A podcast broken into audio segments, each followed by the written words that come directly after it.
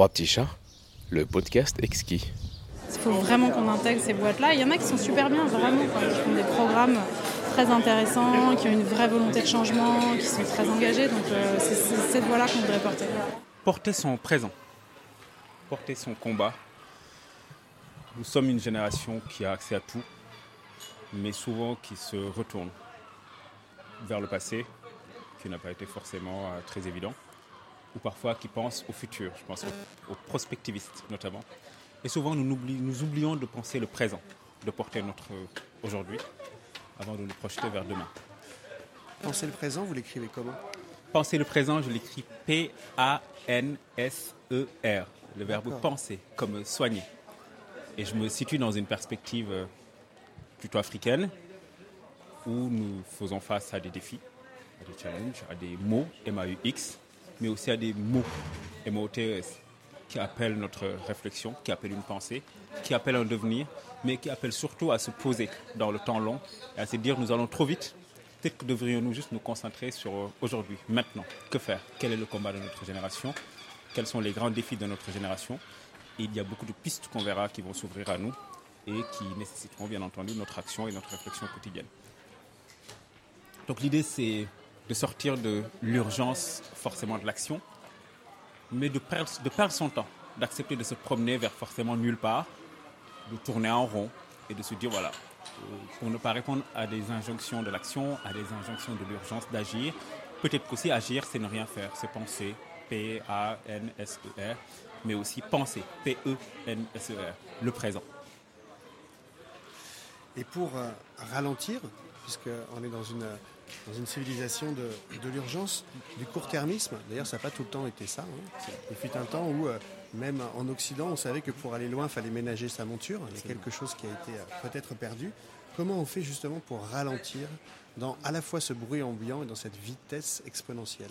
C'est que je pense qu'on a perdu euh, quelque chose. On a perdu cette notion de lenteur cette notion qu'on connaît très, enfin, qu'on connaît en Afrique, euh, cette notion d'arbre à, d'arbre à palabre, où les choses se discutent, on prend le temps, on contextualise, on fait des allers-retours vers le passé, vers le présent, et parfois on se projette vers le futur, mais tout en restant assis, en ne répondant à aucune forme d'injonction d'urgence, parce que le temps est long, le temps a une forme d'élasticité en fait, que nous nions assez souvent, parce que nous répondons aujourd'hui à un contexte, à Internet, où, euh, où on a mille informations à la minute, etc. Et souvent, nous ne faisons pas la distinction entre l'information et le bruit.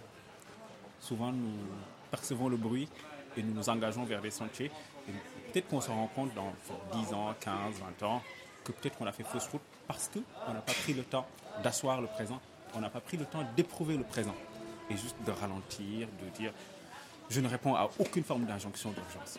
Je marche à mon rythme je marche doucement et parfois je ne marche même pas, je m'asseye, mais s'asseoir n'empêche pas aussi de, réfléchir, n'empêche pas de voyager, n'empêche pas de tourner en rond. le cerveau, c'est ça aussi qui est important.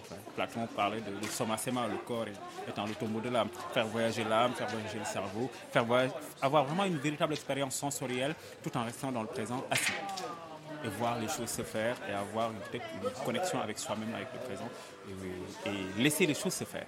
Souvent, nous voulons tout contrôler et ce qui fait que ça, stresse beaucoup notre génération. Parce qu'il faut, avoir le, nouveau modèle de téléphone, la nouvelle, euh, la nouvelle voiture, etc. À course à l'information rapide, Twitter, etc. Être à la page. Alors qu'on ne se rend pas compte, forcément, on accumule beaucoup de bruit.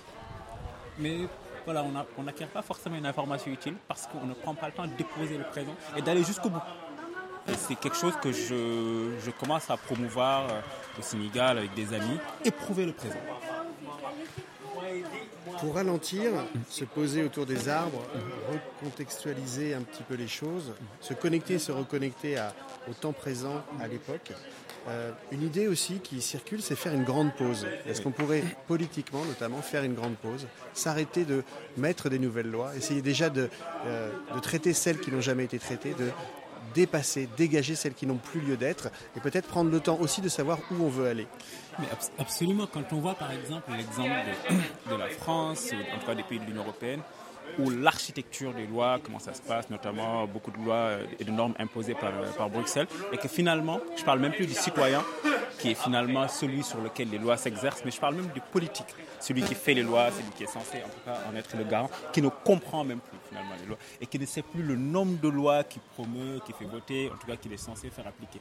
Et que, en termes de loi, mais en termes aussi de climat, en termes d'économie, de finances, de, de tout ce qu'on veut, il faut qu'on ait une pause, j'allais dire internationale, mais cette pause sera surtout générationnelle.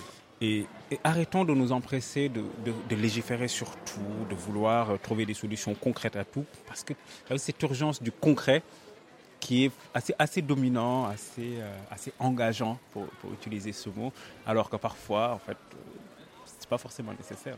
On a besoin de cette pause, on a besoin de tous réfléchir ensemble et voir de ne pas réfléchir du tout, mais de marquer cette pause. Et une fois qu'on a fait cette pause, est-ce qu'on prend du temps pour savoir où on veut aller ou est-ce qu'on euh, vit en fonction de l'instant? Moi, je pense que cette pause euh, nourrira déjà les chemins du futur.